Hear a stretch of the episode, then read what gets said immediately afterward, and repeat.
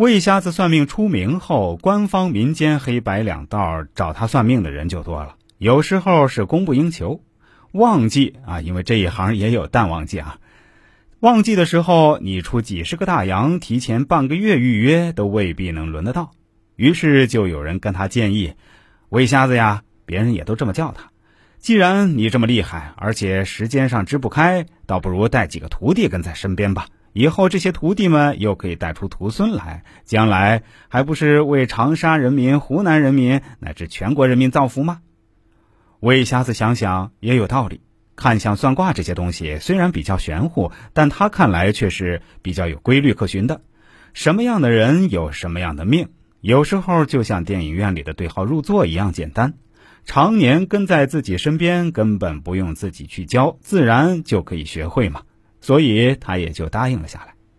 一听说魏瞎子要带徒弟，整个长沙城可是疯传了呀。瞎子是什么人呢？当时他一天的收入比好几个农民一年还要高，谁不想找个挣大钱的饭碗呢？于是各路牛鬼蛇神都削尖了脑袋，想成为魏瞎子的门徒。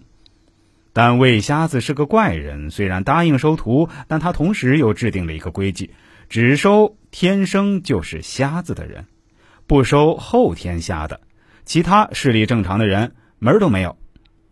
有一天，一个戴着墨镜、手持拐杖的男人进了魏瞎子的屋里。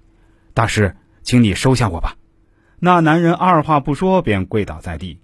你若是不收下我，以后就连饭都没得吃了。我一个残疾人，还上有老下有小的呢。你不是天生的瞎子。魏瞎子正眼都不看他，便说道：“大师，我是啊，绝对是的。”那戴墨镜的男人苦苦哀求道。大师，你就给我个饭碗吧。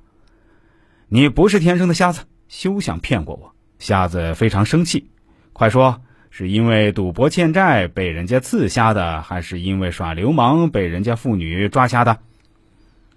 见对方已经识破了自己，那男人只好支支吾吾道：“呃，是是年轻的时候不懂事儿，耍流氓被一个妇女用叉子刺瞎的。但是大师，我为这事儿付出代价了。”警局关了我四年时间，而且我现在已经学好了，也有老婆孩子。这话还是不假。